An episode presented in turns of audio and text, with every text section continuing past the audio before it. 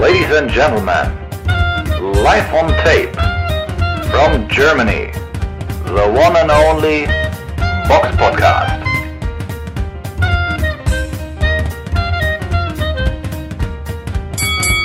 Hallo und herzlich willkommen zum Box Podcast, Ausgabe 318. Es ist der 17.10.2021 und heute mit dabei die Samira. Hallo. Und der Robert. Schönen guten Tag. Und wie immer beginnen wir mit dem Rückblick auf das vergangene Wochenende. Der Box Podcast Rückblick aufs vergangene Wochenende. Und da begann das Wochenende schon am Freitag in der Basketball Arena in, im schönen Kasan in Russland.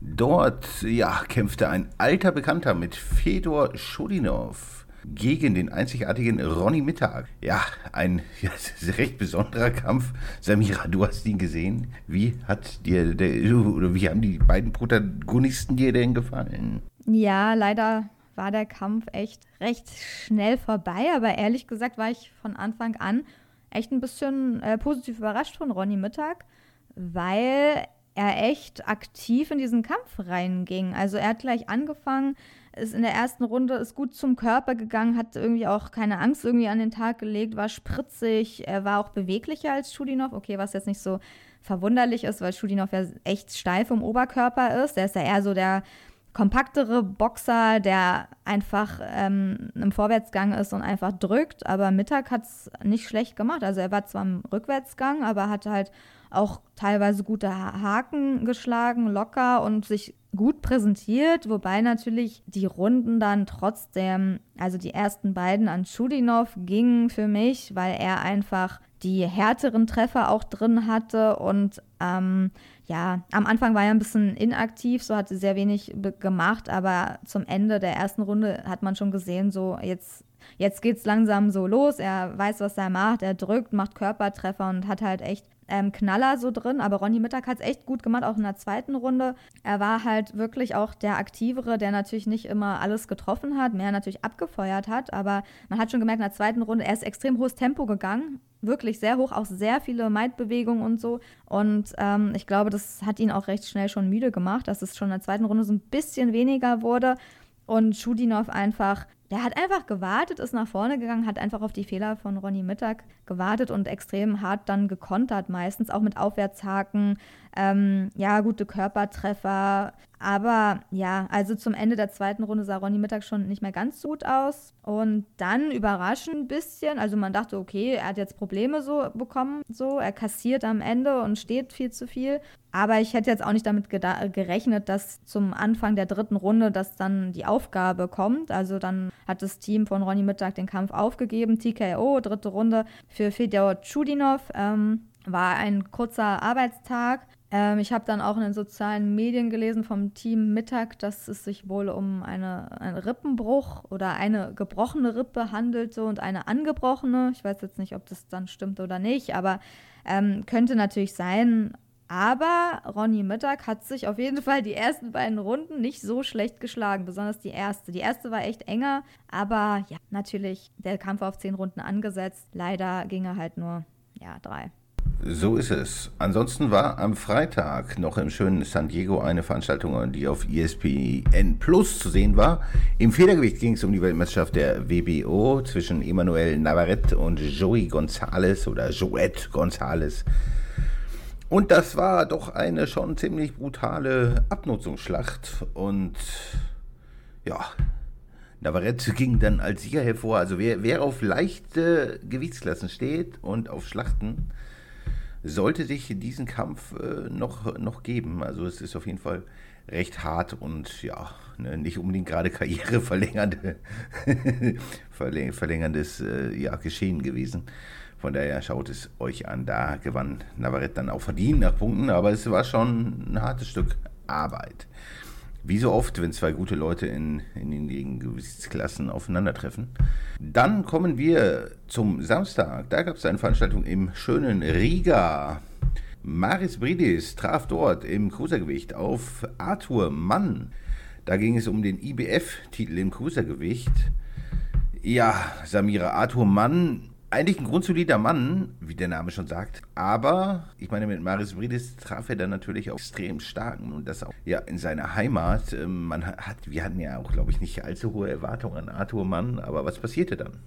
Ja, also der Kampf wurde glücklicherweise auf Bild Plus übertragen. Also man konnte ihn wenigstens sehen, so. Das ist ja auch schon mal ein Highlight, weil Marius Fried ist einfach ähm, ja einer der besten Boxer derzeit auf der Welt ist. Ne? Das wissen alle, die sich noch sehr gut an den Kampf gegen Usyk erinnern, der extrem eng war. Und wer gegen Usyk im Kusa-Gewicht einen engen Kampf liefern kann, der gehört einfach zu der Weltspitze des Boxens. So, das war auch ein extrem spannender Kampf. Er hat ja auch ja Neugeber und so geschlagen teilweise. Also er hat einfach extrem krasse Leute so sich gut präsentiert. Er hat einfach auch richtig Power so. Das war auch, glaube ich, der Unterschied dann in dem Kampf. Der ist einfach ja Arthur Mann. Ich kann ja mal beginnen. Arthur Mann hat den Kampf gar nicht so schlecht gestartet. Also ich fand, dass die erste Runde sogar eng war. Also wenn man die neutralen Punkte natürlich als Auswärtsboxer, ich meine, Brides ist ja, glaube ich, bei Wasserman Boxing. Ähm, da waren ja auch Kalle Sauerland, sein Vater, live am Ring. Ähm, deswegen Arthur Mann wurde, war halt der Auswärtsboxer hat aber trotzdem gut begonnen. Also die erste Runde habe ich eng gesehen, also weil er recht aktiver war, hat mit seinem Jab gleich begonnen, hatte, ist nach vorne gegangen, hat so Links-Rechts-Kombination angebracht, mit der rechten getroffen, mit Haken, Aufwärtshaken getroffen. Ähm, ja, also von daher kann man da ja, kann man die beiden geben oder halt unentschieden. Brides war halt noch so ein bisschen abwarten, ein bisschen vorsichtiger, hat sich den Gegner ausgeguckt. Da hat die Distanz halt noch nicht richtig so gestimmt. Da wusste man halt, okay, also es geht wahrscheinlich gleich die nächste Runde los. Und es war dann, es war dann halt auch so. Also ähm, die nächste Runde war dann schon für Atoman quasi, ja, vorbei. Also da hat man auch gemerkt, dass Atoman immer mehr Respekt so vor der Schlagkraft einfach bekam von Brides. Ähm, dass er da auch gar nicht gegenhalten. Also Brides ist echt, der ist ein Powerpuncher und die Schläge tun weh und das hat man gesehen. Es gab den ersten Knockdown dann in der zweiten Runde. Atoman wurde angezählt. Es war ein rechter Haken, glaube ich. Dann kam der Gong, also hat er die Runde noch knapp quasi überstanden, so weil er sich dann in der Ringpause ähm, erholen konnte. Und ja, Brite ist einfach, ja, Maschine, ne? Maschine, gefährliche Rechte hat er auf jeden Fall, habe ich mir notiert. Also ist echt, da schlägt es einfach ein so und da kannst du halt nicht mehr so leicht stehen bleiben. Und in der dritten Runde, ja, auch dritte Runde, war es dann halt auch wieder äh, vorbei. TKO-Sieg für Brides in der dritten Runde. Zwar ist Arthur Mann in der dritten Runde echt wieder aktiver gestartet, er ist halt nach vorne gegangen so, aber man hat gesehen so, er ist aufgeregt, hat Respekt, also er ist dann so im Ring rumgetanzt, man hat an seiner Körpersprache gesehen, dass er einfach, ja, extrem Respekt vor dieser Schlagkraft hat und dass er einfach sich halt nur noch geschützt hat und ein bisschen wegrennt, ja, dass da nicht mehr viel kam und Brides einfach, ja, leichtes Spiel hatte. Brides hatte am Ende auch noch einen, einen Cut so auf der Nase. Weiß jetzt nicht, ob das durch einen Kopfstoß kam, wahrscheinlich, weil der war ziemlich krass so. Ähm, aber ja, auf jeden Fall wurde Atoman dann in der dritten Runde nochmal angezählt. Hat er ganz klug dann gemacht, ich weiß nicht, aus dem Unterbewusstsein oder bewusst, dass er seinen Mundschutz dann nochmal ausgespuckt hat, hat er noch ein bisschen längere Pause so. Dann waren noch 30 Sekunden, ähm, habe ich mir irgendwie notiert. Und dann kam auch schon der zweite Knockdown. Dann wurde er, ja, dann war der Kampf, wurde dann beendet zu Ringrichter. Das war ein Körpertreffer, Aufwärtshaken. Also er konnte da einfach gar nichts mehr dagegen machen. Und ja, also das war schon, das war schon eine Machtvorstellung von Brides, aber ehrlich gesagt, wenn man in den Ring steigt, man hat vorher schon seine Karriere quasi beendet gehabt. Also ich meine, ich frage mich da wirklich, gegen wen hat Atumanda Sparring gemacht, dass man sich auf den Brides vorbereitet. Es ist halt auch, wo man schon weiß, dass die Vorzeichen da nicht unbedingt ne, auf den Seiten von, Art, von Arthur Mann so stehen. Weil, also ich meine, oder? Was sagt ihr zu dem Kampf? Hat er euch gefallen so? ich weiß nicht. Also, wenn man meine Meinung oder Angaben zum Kampf hören will, darf man dich vorher nicht fragen, weil du hast jetzt alles gesagt. naja, aber hat es dir gefallen einzusch... Also ich meine, was hat, also so, also, also war irgendwas überraschend so, was Nein. du gesehen hast? Nein, das war das, was ich, äh, was erwartet. ich erwartet habe.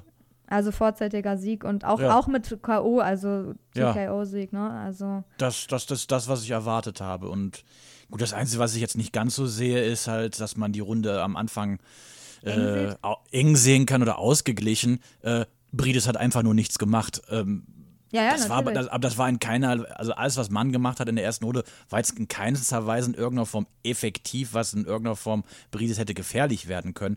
Brides hat einfach wenig gemacht und hat einfach nur geguckt. Mehr war es ja, nicht. und in der zweiten Runde, kurz vor Schluss, wie gesagt, der Knockdown und in der dritten Runde, Sack zugemacht. Und du hast ja gesehen, beim zweiten Knockdown in der dritten Runde, äh, äh, man wollte ja aufstehen, aber ist dann wieder in die Knie gesackt, weil es Ja. einfach nicht ging.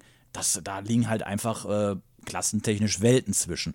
Von daher gebe Ja. ich natürlich recht, wenn man die Ka Karriere schon beendet hat, dann nimmt man so einen Kampf nur noch an, weil man noch mal ein bisschen Geld mitnehmen möchte. Ja, Mehr, genau. mehr ist, mehr Fall. ist, also das war der einzige Grund, warum dieser Kampf überhaupt zustande gekommen ist. Aber hättest du dann trotzdem die erste Runde Brides gegeben, obwohl er halt. Ich finde es immer schwierig, weil wenn jemand nichts macht, dann sehe ich halt keinen Grund, dem die Runde zu geben. Also bei mir ist es wirklich so. Ich, also was. Also natürlich ist mir klar, dass er sich den Gegner ausguckt, aber für mich hat er wirklich so wenig gemacht, dass ich ihm einfach nicht die Runde geben kann. So. Also nicht klar. Du kannst ihm Kannst, geben. wie gesagt, aber nicht kannst, du, klar. kannst du auch lassen, ist aber am, am, am Ende ist es auch egal. Ja, natürlich. Ich war ehrlich gesagt auch glücklich, dass es ehrlich gesagt bei, jetzt habe ich zweimal das gleiche gesagt, ja, dass es ähm, klare, Ur klare Urteile waren, weil irgendwie ist es dann auch so erleichtert, gerade nach so den letzten Boxwochenenden. Manchmal denkt man sich so, oh, ein Glück, vorzeitiger Sieg, der Kampf ist vorbei, es gibt keine Diskussion, ähm, wir müssen uns nicht, man muss sich nicht für irgendwas zusammenrechnen, zusammenpunkten, sondern das sind klare Sachen. TKO-Siege bei Ronny Mittag und Arthur Mann. Beide haben verloren. Beides waren klare Außenseiter, hat man auch bei den Buchmachern gesehen. So ähm, klar.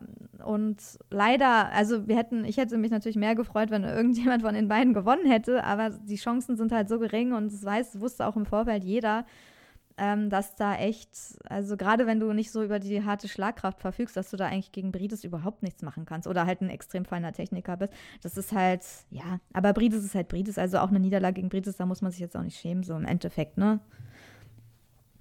Richtig. Also das ist halt so, da würden sehr viele Leute verlieren, sagen wir so. Aber äh, also für mich bleibt einfach nur die Frage, so was denkt ihr, Arthur Mann, war es jetzt sein letzter Kampf oder boxt er weiter? Was will der denn jetzt noch holen? Also wenn er seine Ja, Karriere eh schon beendet hat, ähm, dann hat das Gründe so. Und wenn man ihm dann nochmal so ein, so ein, ich nenne das jetzt mal ein gutes Angebot gemacht hat, dann hat er es nochmal mitgenommen. So, aber ich glaube, da kommt nichts mehr. Aber pff, wer weiß, was die Zukunft bringt. Aber ich glaube, das war's. Da würde ich, genau, da würde ich auch von ausgehen, weil welche Ambitionen hat er noch? Ne? Und das Cruisergewicht ist ja jetzt auch nicht so gut bezahlt und ja, da hat er wahrscheinlich dann noch das mitgenommen, was, was geht und dann, ja, was soll sonst noch kommen, ne? An, an Kämpfen, wo er wirklich Geld verdienen kann. Mehr kommen könnte allerdings äh, bei den Herren aus der nächsten Veranstaltung und die fand im schönen Newcastle statt im Schwergewicht. Yugi Fury traf dort auf ja auch einen extrem alten Bekannten, alt in vielerlei Hinsicht, so dass, dass, dass er uns schon Ewigkeiten begleitet, so im Boxsport, und zwar Christian Hammer. Ja, was hat man da erwartet? Jetzt auch nicht, nicht allzu viel. Ich weiß nicht, wie, wie ging es euch da? Habt ihr das gedacht, dass es so vorzeitig endet? Oder du, Robert? Naja, da, dass es so endet, hätte ich jetzt nicht gedacht. Ich habe schon auf einen Sieg von Fury getippt, weil Fury ist halt schon ein recht agiler Boxer, also ist gut auf den Beinen, hat ähm, ziemlich lange Arme, die er auch gerne auch einnutzt. Also da das äh, eint ihn so ein bisschen äh, mit seinem Cousin, natürlich nicht auf dem Level äh, wie, wie Tyson Fury, aber da sind gewisse Grundanlagen halt zu erkennen.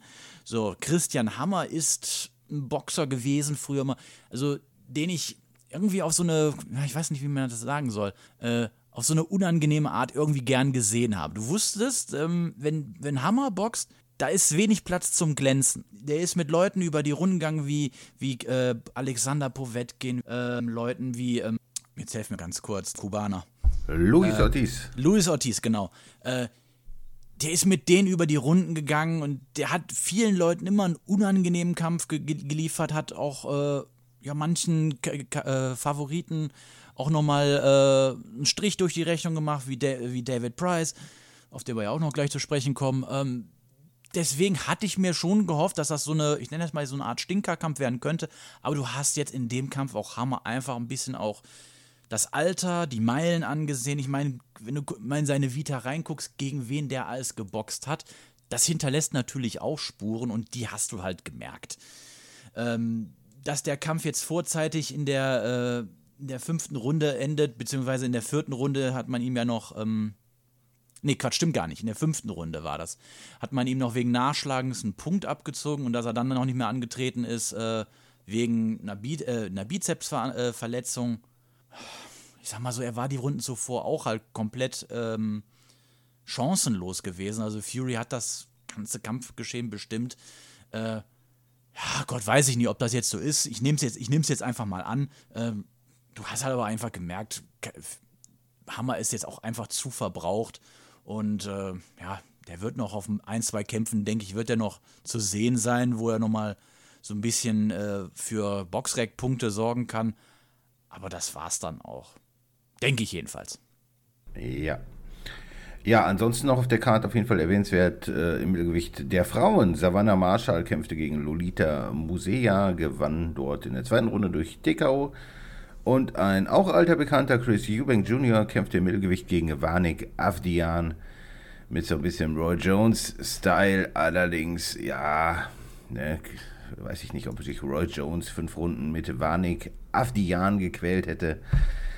Auch ein, ein Mann, ein überschaubarer Gegner. Also ich fand jetzt die, die letzten Gegner von, von Eubank, insbesondere hier Morrison und Avdian, das ist natürlich jetzt auch nicht unbedingt das, wo man mit der Zunge schnallt. Es ist eigentlich ein Kampf, den die Welt im Grunde auch nicht braucht. Man hat es gemacht, gut, aber ja, wirklich schlauer ist man da nicht. Es wird Zeit, dass Eubank wieder, wieder bessere, bessere Gegner boxt. Sonst war es das soweit mit dieser Card oder generell mit, der, mit dem Rückblick auf das vergangene Wochenende. Kommen wir zur Vorschau. Vorschau auf kommende Kämpfe. Und da ist nicht allzu viel, ähm, ja, in nicht Südheim, sondern in der Stadthalle Nordheim in Niedersachsen wird eine Veranstaltung sein von Patrick Rokohl. Kämpft da unter anderem, aber das ist alles, äh, die komplette Card kämpft gegen TBA, also weiß man auch schon wahrscheinlich, was da zu erwarten ist. Ansonsten ist vielleicht noch, ja, die größte Veranstaltung im nächsten Wochenende ist natürlich Jamal Herring gegen Shakur Stevenson.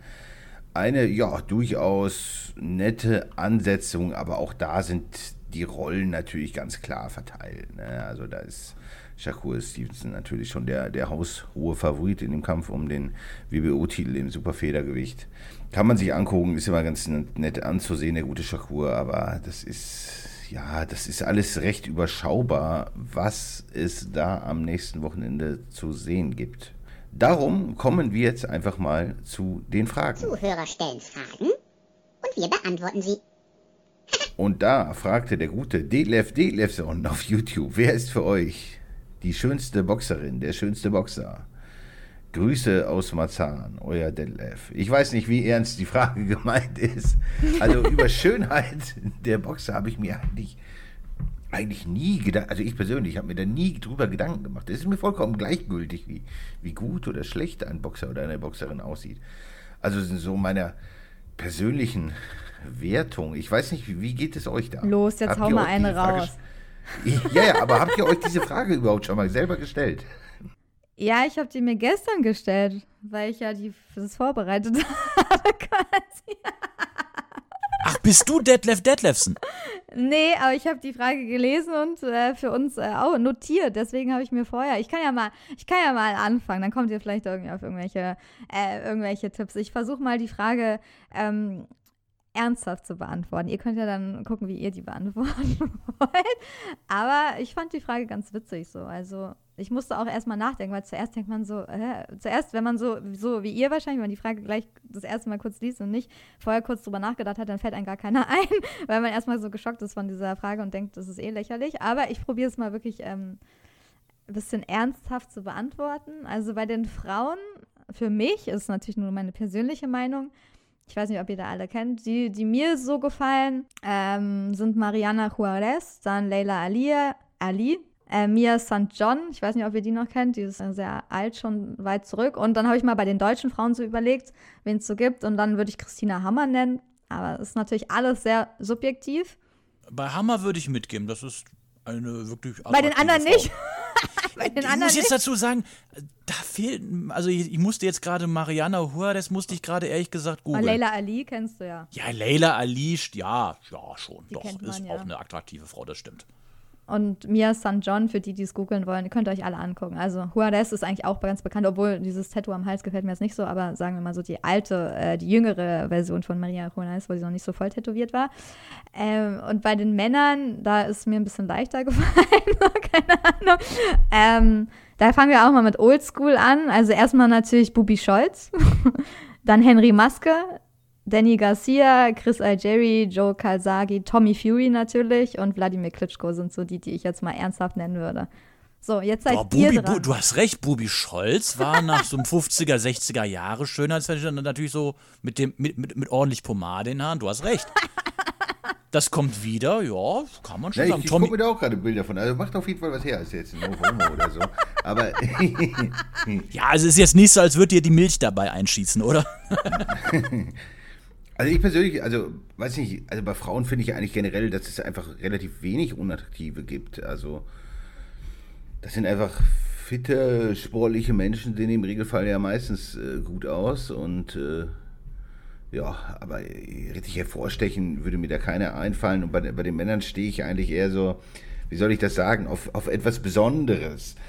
So, Wen ich weiß nicht, ich mag Nikolai das? Leute- ja, also jetzt nicht unbedingt das optische der Boxer, sondern ich mag das, wenn die, wenn die persönlich irgendwas Besonderes tragen. Ach so. so.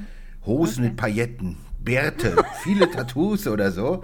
Also nicht, dass Aber das wen denn irgendwie zum Beispiel? Tyson Fury dann oder so? Oder mit Bar? Nee, hat er gar Ja, nee. Ja, oder schöne Aber Plauze oder so. Ne? Das, das gefällt mir schon. Also wenn die ein bisschen was Besonderes sind. Das Ja, das ist ja dann der Charakter natürlich dann, der Ja, aber es kann natürlich auch eine extreme Muskulatur sein, so wie, was weiß ich, so irgendwie Mike Tyson. Tyson, Holyfield damals aufeinander getroffen sind. Das, das waren auch natürlich zwei Adonis-Körper, ne? vom Feinsten. Ja. Also, aber generell, wenn, wenn Leute irgendwie was Besonderes haben, also das hat jetzt nichts wirklich mit der Optik zu tun, sondern nur so, wenn die irgendwie Ausstrahlung meinst du? Ausstrahlung haben sowas. oder irgendwie was, was Spezielles an sich haben, mag ich das eigentlich immer im Ring. Also wenn Leute, keine Ahnung, ich mag halt, ist jetzt halt eine andere Baustelle, aber ich mag auch gewisses aggressives Auftreten von Boxern à la, à la Mallorca oder so, sowas fehlt Mhm. heutzutage so ein bisschen.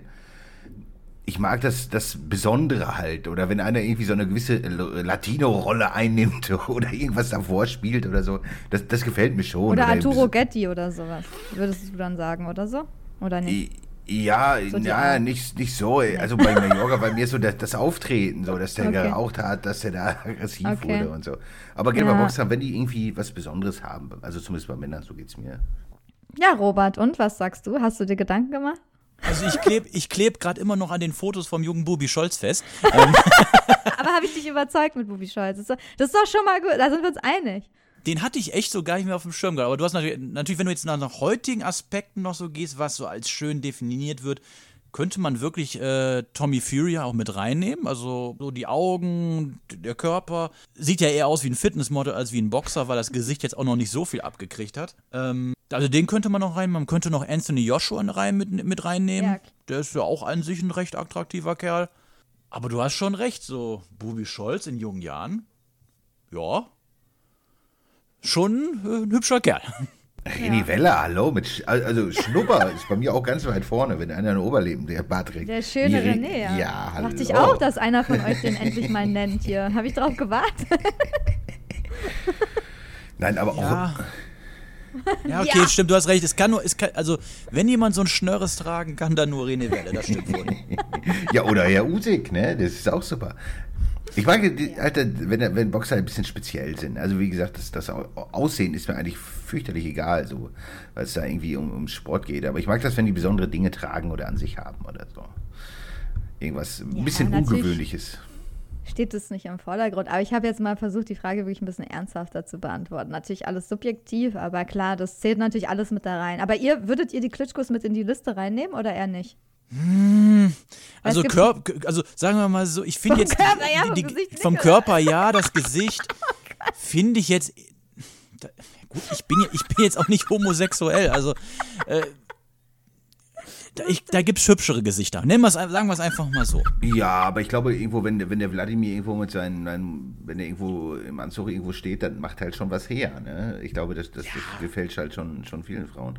Ähnlich vielleicht auch wie, wie Joshua oder David Hay vielleicht auch. Ne? Wenn ich da gesehen habe, wie, wie der da im Dschungelcamp am Duschen war, mein Gott, das, das wird der eine oder andere Dame, manchen Herren vielleicht auch. ne? Vielleicht gefällt das ja manchen. Aber ja, ich, also wie gesagt, ich habe da keine, keine, ich verspüre da keinerlei Regung. Ja, so. Ich mag ja, lieber, dass da irgendwie, wenn die, wenn die speziell sind. Sie müssen also eine gewisse Aura haben. Schön, schön, ja, aber, aber schönes Haar oder. wie soll ich das sagen? Halbglatze oder. Also, ich finde das gut, wenn, wenn gerade männliche Boxer nicht so ja, standardisiert aussehen. So. Ja, nicht diese Schönlinge einfach. Ja, das ist mir auch egal. Charakter. Von mir aus soll er schön aussehen. Das, ist, das können ja auch sexy Sergio Martinez. Also das heißt, du würdest mal gerne sehen, wie Tyson Fury mit so einem halb, äh, halbrunden Kreis, äh, kreisrunden Haarausfall und äh, Haarkranz in den Ring käme. Ja, absolut, absolut. Das hat doch auch Charme. Also, keine Ahnung. Nein, also, das ist, also ich habe da. Ja, nat natürlich ist es, aber es ist eine lustige, aber auf jeden Fall ist es eine lustige Frage. So, Ja. hat er uns auf jeden Fall einige. Ja, Oscar de la Hoya vielleicht auch in jungen Jahren äh, natürlich auch. Ah ja, brutal, natürlich, stimmt. Oscar de la Hoya, Ryan Garcia. Ja, die muss man eigentlich auch nennen. Siehst du, man, Ja. immer so mehr man drüber nachdenkt. Ne? Ryan Garcia ist vielleicht mehr ja, knabenhaft, kann man Ja, das natürlich jung, er ist natürlich extrem jung so, aber du wirst sehen, dass er bestimmt, er wird ja auch so vermarktet so, dass er so in fünf Jahren oder acht Jahren auch so, der geht schon so in die Oscar de la Hoya Richtung, ne? Ist schon so. Oscar de la Hoya sah ja auch extrem jung aus, als er da angefangen hat, ne? Ja, auch, auch der junge Aber- Floyd jetzt so, ne? Das ist ja auch Ja. extrem gut aus. Also da muss man ja no, no homo Ja. oder so. Ich, ich mag ja die wilderen Menschen, aber das ist, ich glaube, also ich glaube, dass generell Boxer gut ankommen bei, bei Frauen. Es ist einfach so, dass fitte, sportliche Menschen im Regelfall einfach, wie ich eben schon sagte, ja irgendwie mehr, ja, weiß nicht, die, die, die, die, die sind halt begehrenswerter als jetzt, ja, ältere, nicht ganz so sportliche Menschen. Das ist einfach so. Na, kommt drauf an, wenn das Gesicht jetzt total kaputt geschlagen ist, dann Natürlich, vielleicht auch nicht ja. unbedingt. Aber generell, okay, da ja, selbst wenn man nicht Sportler ist, wenn jemand ein bisschen fitter äh, aussieht, dann ist es wahrscheinlich nie so ganz so schlecht. Ja, ja. Karl Frosch mit seiner neuen Nase vielleicht? ich weiß es nicht. Stimmt, der sieht Ja, eigentlich im Karl- Alter besser aus, als er jung war. krass, Muss ne? man sagen. Ja, aus wie sie, wie sie, keine Ahnung, wo ich das erste Mal gesehen habe, dachte ich, was ist das denn? Wer ist das denn? Ist das ein Model? Gar nicht mehr erkannt, ja. ja. Ja, stimmt. Äh, Zu zu Zeiten der Boxkarriere hat er ja schon ziemlich einen Zinken gehabt. Und jetzt, wo die gerichtet ist, stimmt eigentlich. Ja. Ja, das stimmt. Das ist eine der wenigen Schönheits-OPs zum Beispiel, wo ich denke, das ist doch cool, dass man das macht. Also wenn man wirklich so einen Ja. extremen Makel hat oder der einen stört. Gerade vom Boxen, ne, sowieso. Also das ist halt, bei vielen hat es ja natürlich, es hat wahrscheinlich auch ästhetische Gründe so, aber hauptsächlich auch oft mit der Atmung, dass viele Boxer einfach wirklich ganz schlecht atmen, wenn die Nase einmal oder mehrfach gebrochen ist. Und die Nase, das macht natürlich auch viel im Gesicht aus. Deswegen, Regina Heimich hat ja auch sich die Nase operieren lassen. Einige Boxer, Ex-Boxer lassen sich irgendwann einfach die Nase operieren. Ich kann es auch völlig verstehen, weil also sie sieht halt nicht mehr so schön aus, wenn die mehrfach gebrochen ist. Ist halt so. Und die Frauen finden das auch nicht so toll, wenn der Mann die ganze Zeit schnarcht. Ja, das ist ganz grausam, ja. ja, genau, das hat ja auch so eine Gründe. Also das von daher, das, ja, das kann ich echt nachvollziehen. Gut, aber da haben wir jetzt ausführlich diese, ähm, ja, diese Schönheitsfrage diese ja, Ästhetikfrage äh, beantwortet und die Hörer können ja auch mal gern ihre ähm, Meinung in die Kommentare Ja, schreiben. die meisten werden wahrscheinlich der Meinung sein, dass, dass äh, James Tony, Butterbean und solche Leute, gerade der ältere James Tony, wahrscheinlich, das gefällt wird vielen gefallen. Nein, Quatsch. Ja, auf jeden Fall. Wenn ihr sonst noch irgendwelche Schönheitsbewertungen oder so haben wollt, dann müsst ihr euch melden oder uns Fragen stellen bei YouTube und äh, auf den anderen oder Facebook oder wo auch immer. Oder wenn ihr sonst Wünsche, Fragen habt oder so, immer fragen und äh, abonnieren. Ne? Aber wir kommen jetzt erstmal zu den News. Die Box Podcast Nachrichten. Ja, und da gab es so die Meldung, dass Robin Krasnicki eine Million Euro von seinem Hauptsponsor erhalten hat, also wahrscheinlich irgendwie ein Budget von einer Million oder dass sie gesagt haben, hier komm, wir verklagen jetzt äh, wen auch immer mit, mit ganz viel Geld, egal was es kostet, macht mal so. Das, das äh, ja, weiß man nicht, was dahinter steckt. Kann sein, dass es einfach nur so dahergesagt ist. Aber kann sein, dass sie auch wirklich zahlen. Weiß ich nicht. Aber äh, ja, was gibt's denn da so genaueres zu berichten, Samira? Ja, ich würde schon sagen, ja klar, im Boxen wird natürlich immer viel so geredet, aber das wurde ja, ging ja schon durch die Medien. Ich meine, die Bild hat auch darüber geschrieben und der Sponsor quasi, der das Geld zur Verfügung steht, der hat sich auch mit Namen nennen lassen. Burim Hatzrolli, ich weiß nicht, ob es richtig ausgesprochen ist, können Sie können mich gerne korrigieren, dann irgendwann mal, habe ich noch nie gehört, aber anscheinend ähm, ist der sehr ähm, pikiert gewesen von diesem für mich Fehlurteil, auch für viele andere, und hat halt gesagt gegenüber Bild, so eine ungerechte und unsportliche Entscheidung kann nicht aufrechterhalten bleiben. Deshalb werden wir alles durchsetzen, um das Urteil richtig zu stellen, sagte Hatzrolli gegenüber der Bild-Zeitung. Und ja, also ich meine, für Krasnicki ist es jetzt, ist auch nicht verwunderlich. Also wenn ich Krasnicki wäre, da würde irgendein Sponsor kommen und sagt, hier, du hast ein Budget von einer Million Euro, klag einfach mal und schau, was dabei rauskommt. Ich glaube, das würde jeder machen, der denkt, dass er den Kampf ähm, gewonnen hat und wo, wo er halt auch wahrscheinlich in den sozialen Medien und viele Leute um sich herum gefragt hat, ob das jetzt Aussicht auf Erfolg hat. Und wenn man halt sieht, dass wirklich, also von meiner Wahrnehmung wirklich die meisten Krasnicki als Sieger gesehen haben, dass man da dann halt denkt, okay, da, da muss halt etwas mal endlich gegen ein Fehlurteil unternommen werden. Und er hat ja auch schon einen Anwalt, Rechtsanwalt René Dirk 100 Mark, hat gesagt, ich habe für Herrn Krasnicki Protest bei den ausrichtenden Verbänden eingelegt. Sein Mandant werde seine Rechte national und gegebenenfalls, in, gegebenenfalls international auf Verbandsebene sowie, soweit notwendig, gerichtlich durchsetzen, bis die Unre Unregelmäßigkeiten abschließend aufgeklärt werden. Also er hat ja anscheinend auch schon Anwalt und so. Also ich finde den Move Natürlich ist es irgendwie krass, dass man denkt, so eine Million und so.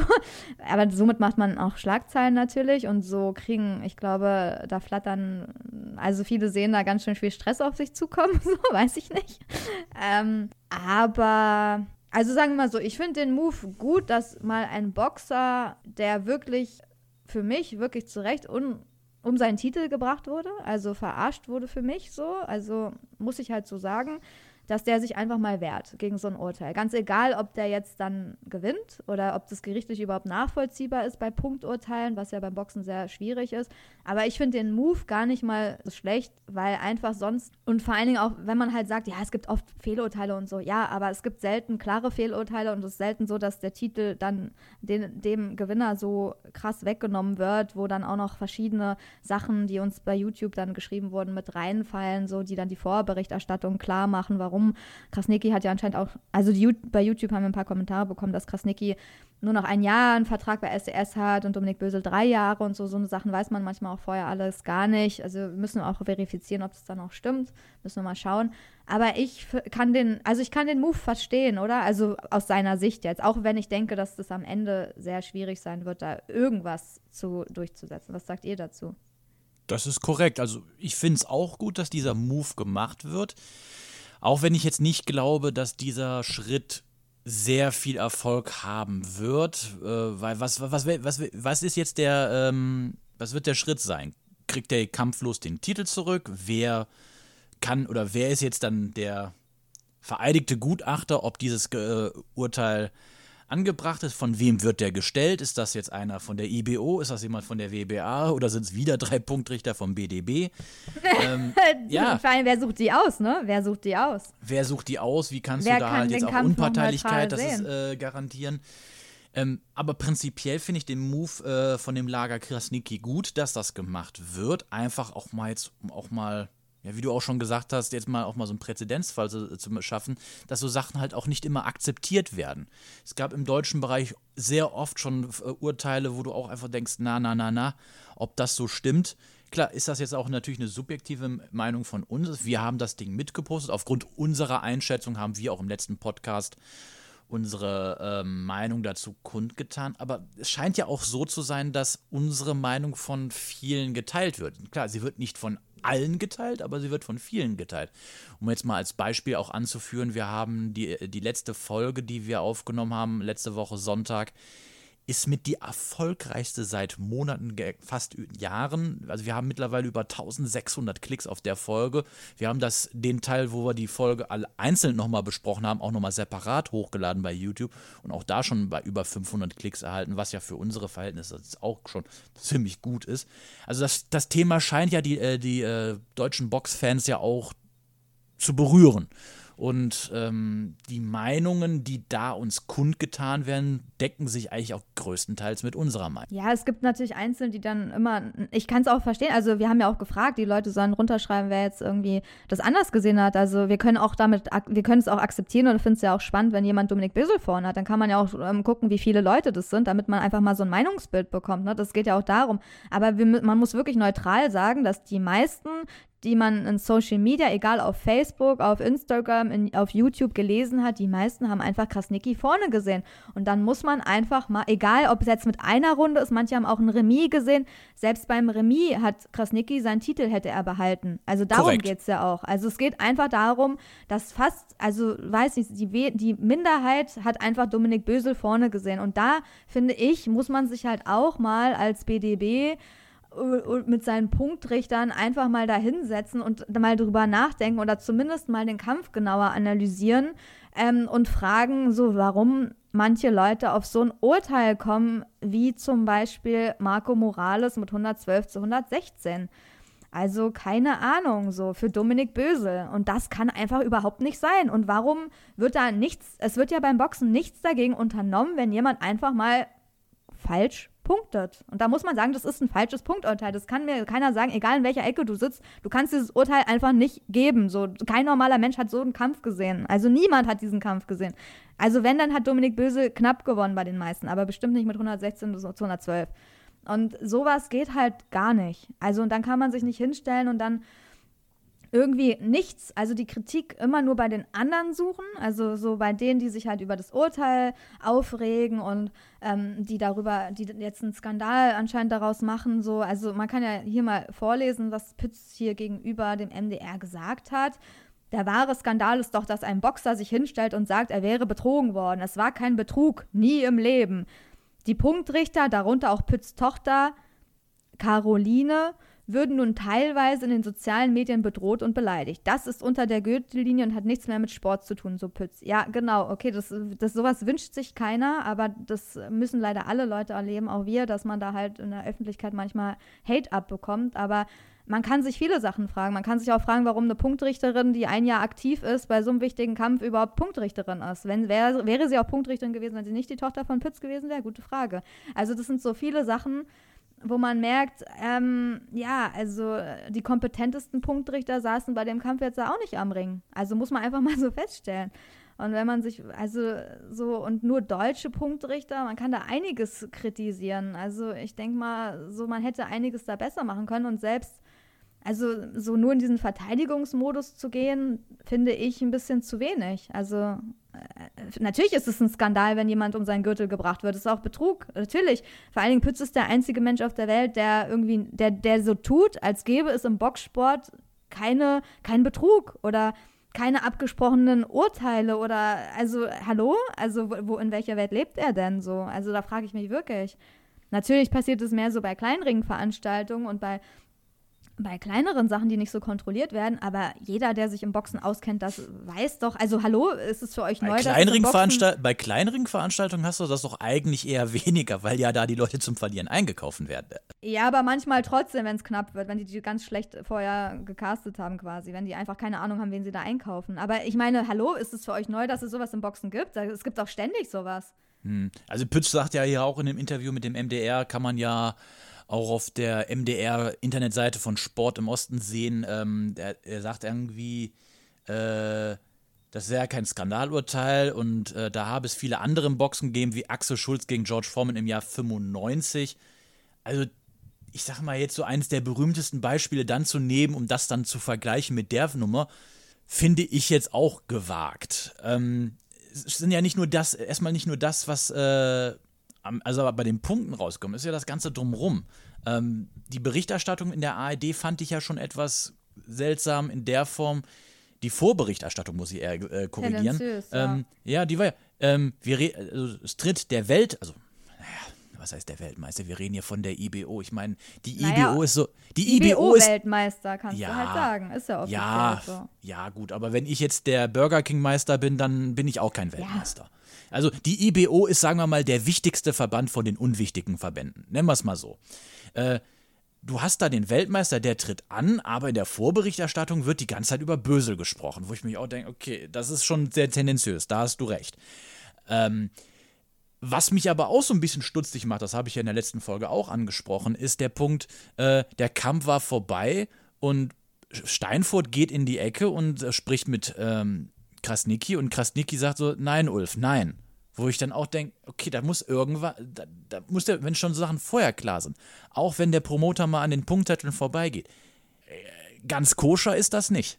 Ja, das ist einfach, ja genau, das sind ja diese ganzen Kleinigkeiten, die so zusammenkommen, ne? Also die, die dieses ganze Bild so, ähm, ja, weiß ich nicht, ja, kreieren für die Leute, die dann vielleicht irgendwie Verschwörungen riechen oder sonst was. Aber es lief halt alles nicht optimal ab, muss man halt, es ist halt einfach so. Und dann braucht man sich halt nicht wundern, wenn die Boxfans das halt so aufnehmen. Und wenn vor allen Dingen Leute, die einfach den Kampf so punkten, einfach so hingenommen werden, als ob das komplett immer korrekt ist und es geht auch immer so weiter. Das ist ja ganz oft so. Du kannst ja zehnmal ein Punkturteil immer falsch punkten, du bist immer noch Punktrichter und wirst an den Ring da gesetzt. So. Also weil du der beste Freund von sonst wem bist oder so. Es läuft ja halt so. Ja, irgendwie so also, richtig Konsequenzen gibt es ja in dem es, äh, im deutschen das, Boxen nicht. Ja, genau. Es gibt einfach nie Konsequenzen und das macht die Boxfans einfach sauer, weil man sieht, die können sich irgendwie alles leisten so. Vor allen Dingen, niemand, es ist ja auch niemand da, der irgendwie mal sagt, so, ja, ich habe das halt so gepunktet. Das war meine Sicht. Ich saß da am Ring so. Ich habe mir den Kampf so einen Tag später nochmal angeguckt, nochmal gepunktet. Ich sehe es immer noch so oder ich sehe es anders. Ich kann den Groll verstehen und so. Sowas kommt ja von gar keinem so. Das ist einfach, es ist halt so, man muss es hinnehmen und alle anderen sehen es anders und ist scheißegal, so was die anderen sagen. So, ne? Das ist halt so, Natürlich ist es ein Fehlurteil, natürlich ist es ein Skandalurteil, besonders 116 zu 112. Also was soll das denn sonst sein? Und das, was daraus gemacht wird, ist einfach nur Protest gegen, gegen diese ganzen Fehlurteile, gegen diese ganzen Mauscheleien, die es im Boxsport gibt, gegen diese ganze tendenziöse Berichterstattung, weil es einfach unfair ist. Weil es einfach unfair ist. Nicht, weil, weil wir jetzt irgendwie äh, in Krasniki-Bettwäsche schlafen oder sonst was und riesen äh, Krasniki-Fans sind, sondern äh, für, wir haben es, ich für mich, ich habe das echt neutral gepunktet. Also ich habe ja nichts davon, wer da gewinnt. Also ich finde beide Boxer, der Bessere soll gewinnen. So, ich habe jetzt ja, keine Punkt. Unterwäsche von beiden. ist halt echt so. Also ich bin halt jetzt, ich würde nicht sagen, dass ich davon irgendjemand mehr Fan bin als von dem anderen. Ich habe das einfach so gesehen. Ich sage auch nicht, dass meine Meinung da immer zählt und das Beste ist so, aber ich sag sie halt und ich bin dann auch gespannt, was die anderen so sagen. Was sagt denn der Eugen? Ja, genau. Ja, ist eine gute Frage. Ne? Ist ja die Frage auch, ähm, inwieweit ja, man da irgendwelche, irgendwas mit erreicht. Ne? Ich meine, man, man kann vielleicht den öffentlichen Druck so ein bisschen damit erhöhen oder den Druck auf die Gegenseite vielleicht irgendwelche Zahlungen zu erhalten, irgendein Rematch zu bekommen oder, oder was auch immer. Aber ich glaube, am Ende des Tages ist das, glaube ich, von, von wenig Erfolg gekrönt. Ne? Ich meine, wie oft wollten schon irgendwelche Leute, irgendwelche Verbände oder Promoter verklagen und ja, wie erfolgreich war das? Ne? Ich meine. Graziano hat es mal gemacht, ne? Und er war ja, erfolgreich. Ja, ja, klar, aber, aber nicht wegen. Aber es war ganz anders, ja. Genau, nicht wegen einem Punkturteil, ne? Ja. Und das sind ja auch immer so Sachen, sonst würde man wahrscheinlich beim Fußball jeden Tag irgendwen verklagen. Es sind halt auch mal so, so Entscheidungen, ja, von Sportarten, die jetzt nicht wie ein 100-Meter-Lauf, der ist messbar, aber so Sportarten wie Boxen oder so, wer soll irgendwas messen? Ne? Das ist ja immer so ein bisschen subjektiv alles. Oder, ja, beim, weiß ich, beim Kunsttouren oder, oder so, ne? Und das, da ist halt, ja, ja, Betrug oder, oder komische Dinge ist halt Tor und Tür geöffnet und das findet halt auch generell im Boxen halt vielfach statt, wie wir jetzt wieder gesehen haben. Oder jetzt auch, im, im, ich weiß nicht, die letzten 20, 30 Jahre, was es da an Fehlurteilen gab. Das ist ja ein, ein Wahnsinn, ne? Mittlerweile, was, was, wenn man sich so überlegt, was, was es da gegeben hat. Ich habe immer so ein paar, paar, persönliche Highlights. Das war Paulo Vidos gegen Sinan Samitsam. Das kann ich nicht oft genug betonen, wie der Paulo Vidos den einfach jede Runde dominiert hat und Sam einfach der nichts entgegenzusetzen gehabt. Wohl wie Doss irgendwie alt verletzt, nur mit einer Hand boxend, den, den weiß ich der allen Künsten der einen Hand äh, ausgeboxt hat, aber er hat irgendwie auf dem Papier dann das Urteil nachträglich äh, bekommen, der gute Sam, wie auch immer das möglich war. Einer der merkwürdigsten Dinge überhaupt oder Petkovic gegen Sisi Salif oder, oder solche, solche Dinge. Da fragt, also das sind immer diese Momente, wo ich mich auch frage, warum, warum verfolge ich diesen Sport noch? Ne? Weil, wenn man sich das auch anguckt, wie es so läuft in, in den Verbänden und dann, dann kriegt man da schon, schon innerlichen Hass. Ne? Weil ich persönlich möchte halt schon, dass der bessere Mann das Urteil auch bekommt. Und wenn das nicht der, der Fall ist, dann habe ich schon, schon echt große Bauchschmerzen. Ne? Was anderes ist vielleicht, wenn ein Kampf wirklich, wirklich eng ist, so, dann kann ich damit leben, aber wenn das so klar ist. Aber die Frage ist halt, ja, was will man damit erreichen? Ich denke nur ein bisschen öffentlichen Druck, so, ne, dass man die eigene Verhandlungsposition versucht zu stärken. Bösel hat ja auch gesagt, dass sein nächster Gegner nicht Krasniki sein wird. Von daher ist, denke ich, ist dieser Zug, wie du ja auch gerade schon sagst, so öffentlichen Druck erzeugen, ähm, ja auch eine, eine gute Strategie.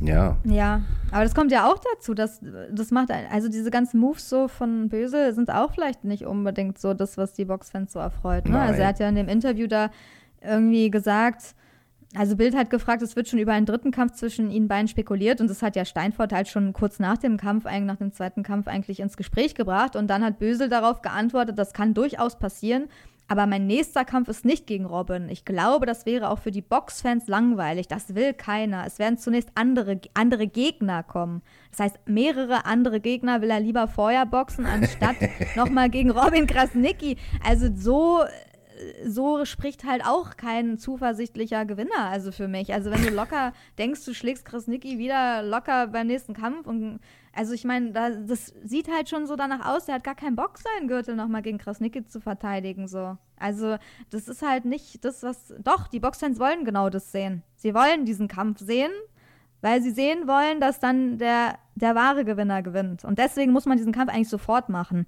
Und alles andere ist einfach, ist einfach Schiss. Ist halt so. Ist einfach Angst davor, dass man verliert. Alles andere ist einfach Schiss. Und ja. das passt halt einfach dazu, dass, ja, keine Ahnung, dass Dominik Bösel auch gegen Karo Murat nie nochmal angetreten ist. Ist genau ja. das Gleiche. Und hat er Kras auch nicht den zweiten Kampf gemacht. Korrekt. Und gegen Krasniki hat er jetzt auch im Grunde ja zweimal verloren, ne? Ja, also es ist ja nicht so, dass, dass der Bösel jetzt, jetzt wirklich so die, die starken Gegner sucht. Ne? Das, das, kann man jetzt nicht so, so sagen. Andre Budera auch davor, ne? Also ich meine, ja. den Kampf kann man nirgends finden. Das, also das sind so Sachen, das sind alles so Merkwürdigkeiten. Also, also da spricht halt kein Sieger. Ich finde das, ich würde mich auch nicht wohl in, in der eigenen Haut fühlen.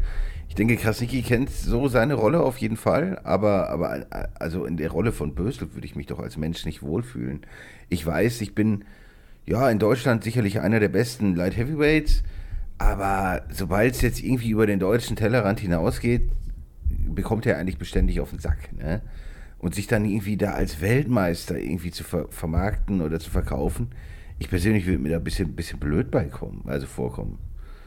Ich, ich glaube, das tut er auch im stillen Kämmerlein. Er hält sich da nicht irgendwie für den Weltmeister, aber das ist ja schon ein bisschen, weiß ich nicht. Also ich persönlich würde mir da irgendwie ein bisschen dämlich bei vorkommen. ja, aber er entscheidet ja, wie er sich in Interviews äußert. Und man könnte sich schon ein bisschen sympathischer äußern, ne? Also man weiß ja, wie das rüberkommt eigentlich. Man weiß, wenn man so ein Interview gibt und so einen Satz raushaut, ähm, wie das äh, bei den Boxfans ankommt. Und vor allen Dingen, welche Boxfans hat er gefragt, dass es langweilig ist? Also ich weiß nicht, wen er da fragt. Ähm, seine Familie so, keine Ahnung, dass die das langweilig finden. Aber also die, ich, ja, das also sind einfach ja, irgendwelche so. Wen fragt er denn so? Das sind das Behauptungen, die in die Quatsch. Welt. Alle anderen reden, haben zwei, haben immer noch diese Woche die ganze Zeit. Guckt euch Facebook an, geht irgendwie Boxen 1 Fangruppe, wie lange die über diesen Kampf geredet haben. Und das beschäftigt viele. Dieses, dieser Kampf beschäftigt einfach die Boxfans. Und dann braucht man nicht so tun, dass es genau. unwichtig wäre. Nein, der Kampf ist wichtig und den muss man eigentlich, den muss man aus Fairnessgründen schon nochmal machen. Wirklich, aus Fairnessgründen, einfach nur deswegen. Und ich finde, man kann sich auch als Dominik Bösel da ein bisschen zurückhaltender äußern. So. Er hat sich, er hat es natürlich schon dann anders gesagt als im Ring so. Er hat einen engen Kampf so gesehen, dann wenigstens so. Der Kampf war eng, hat er gesagt. Aber es kann eben nur einen Sieger geben. Die klaren Treffer hatte ich. Ja, okay, aber er hat auch nicht so viel gemacht. Aber es ist halt anders. Also ich finde, bisschen sympathischer kann man sich da auch so ein bisschen geben. Zumindest ein bisschen fairer. Er kann auch sagen, ja, ich habe den Kampf für mich gewonnen, war eng, aber ich habe keine Angst vor Grasnicki, machen wir das dritte Ding, fertig. Sehen wir, wer der Bessere ist. Aber das, das macht er halt nicht. Ja, aber das wirkt ja alles fra fragwürdig, gerade vor dem Hintergrund der, der Karo Murat-Niederlage, die auch schon verheerend war.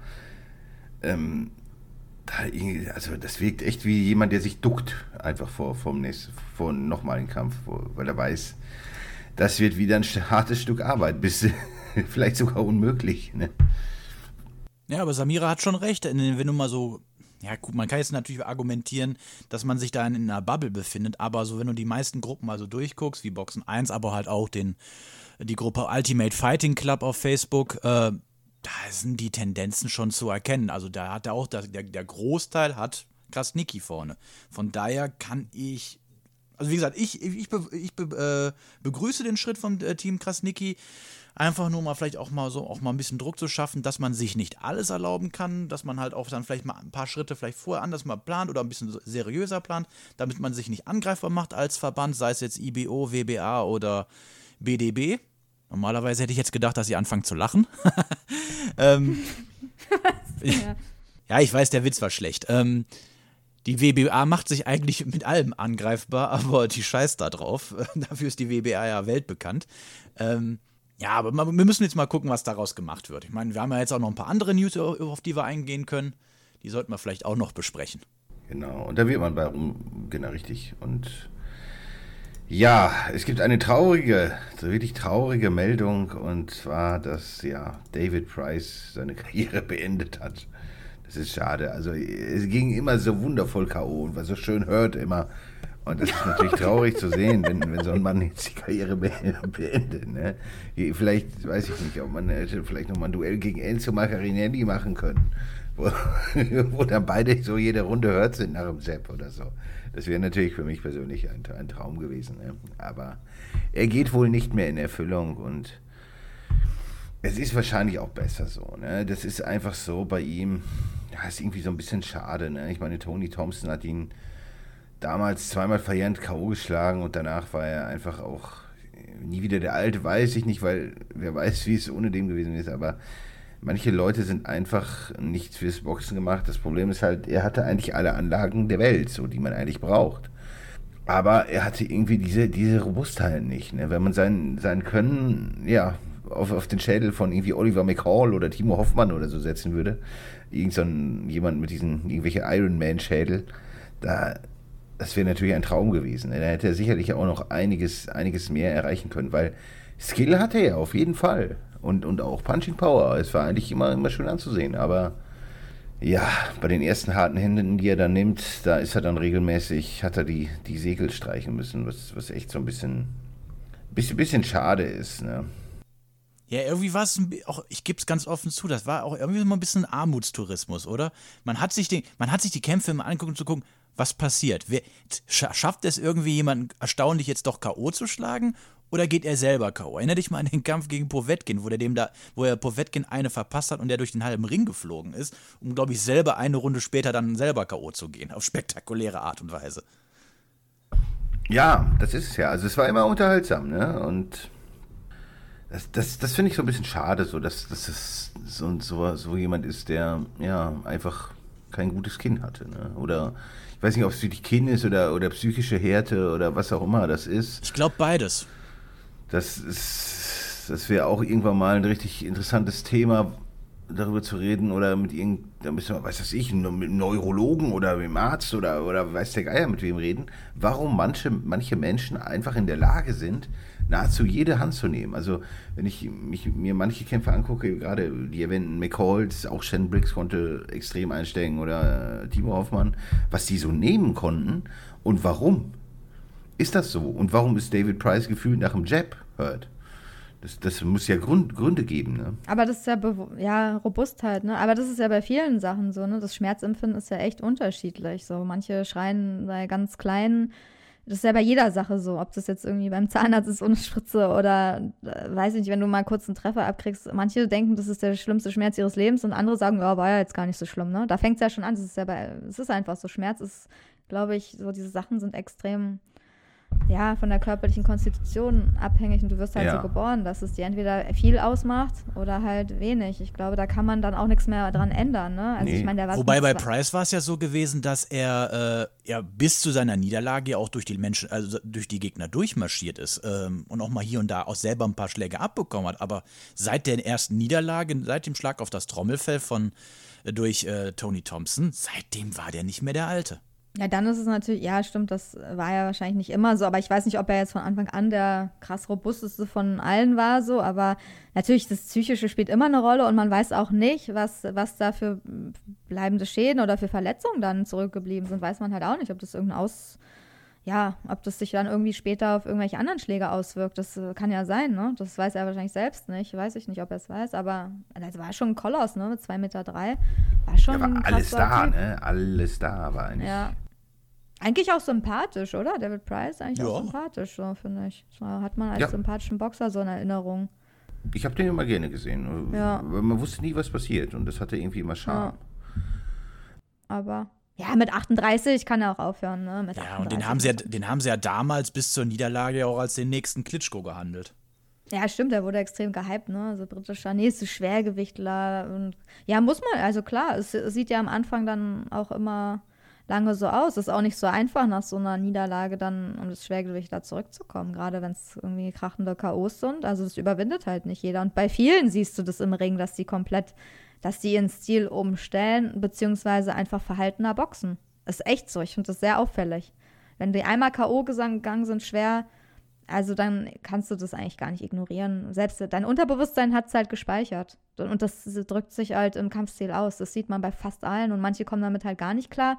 Manche kommen wieder zurück, was auch wirklich krass ist, dass sie das so überwinden, auch bei Klitschko. Also, dass der Ja, Klitschko wäre jetzt so einer, genau. ja, nach Corey Sanders, also wenn man das gesehen hat und dass der dann überhaupt noch weiter boxt und so, da hat ja selbst der eigene Bruder ihm angeraten, dass er seine Karriere beenden soll. Also das ist schon, wenn da keiner mehr an dich glaubt und du dann selbst dann dich da rauskämpfst und dann sogar noch gute Kämpfe, vielleicht die besten deines Lebens danach machst, also das ist psychisch eine extreme, extreme Glanzleistung. Das, also das muss man erstmal schaffen, sowas. Genauso bei Joshua jetzt gegen bestimmte Sachen, ne? Auch wenn du nach Punkten unterliegst. Das ist nicht so schlimm, aber trotzdem, es ist nach ist krasser auf jeden Fall. Ja, aber okay.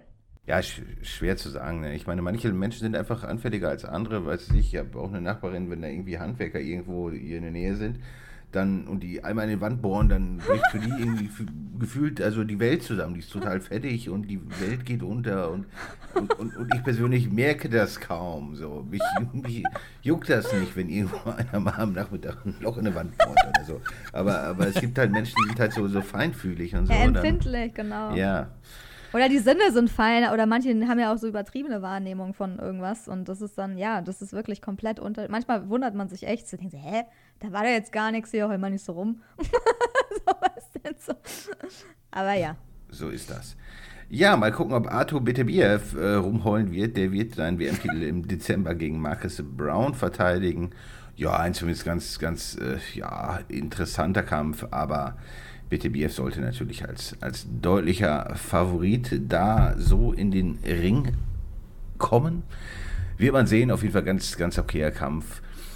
Ansonsten gab es so viel Neues nicht in der Boxwelt und das nächste Wochenende wird ja auch einigermaßen klein oder überschaubar. Von daher, wenn ihr wollt, könnt ihr uns gerne Fragen oder, oder ähnliches stellen oder, oder irgendwie mit irgendwas an uns herantreten, was auch immer. Teilt uns, liked uns, abonniert uns bei YouTube und drückt diese Glocke da, ne, wie alle YouTuber auch mal schön sagen, weil, weil jedes Abo ist äh, ja, dienlich und förderlich für unseren Kanal. Und vielen Dank für die vielen Klicks, die wir jetzt in den letzten Wochen von euch gekriegt haben. Das äh, hilft uns auch sehr, ähm, den, die, äh, den Podcast äh, nach vorne zu bringen. Top und auch für die interessanten Kommentare. Manche schreiben da echt ellenlange Berichte und so. Auch sehr Leute, die sich gut im Boxen auskennen. So, das ist echt spannend, die Kommentare zu lesen. Auch danke dafür, dass ihr euch Zeit nehmt, eure Meinung teilt. Echt, echt geil. So. Genau, und wir sind ja auch nicht irgendwie, äh, ja, der Weisheit letzter Schluss oder so. Wir, auch wir liegen sicherlich öfter mal daneben oder vielleicht haben wir auch nicht immer die ganz richtige Einschätzung zu, zu allen Dingen. Im Boxen sind ja die, die, die Meinungen halt oft so ein bisschen auch so ein bisschen kontrovers oder gehen auseinander. Von daher ist es auch immer, immer schön, andere Ansichten zu lesen. In dem Sinne wünschen wir euch eine schöne Woche und bis zur nächsten Woche. Servus. Ciao. Tschüss. The one and only Box Podcast. New episodes every week. Follow us on Facebook, Instagram, YouTube, iTunes Music and Spotify. Boxpodcast.de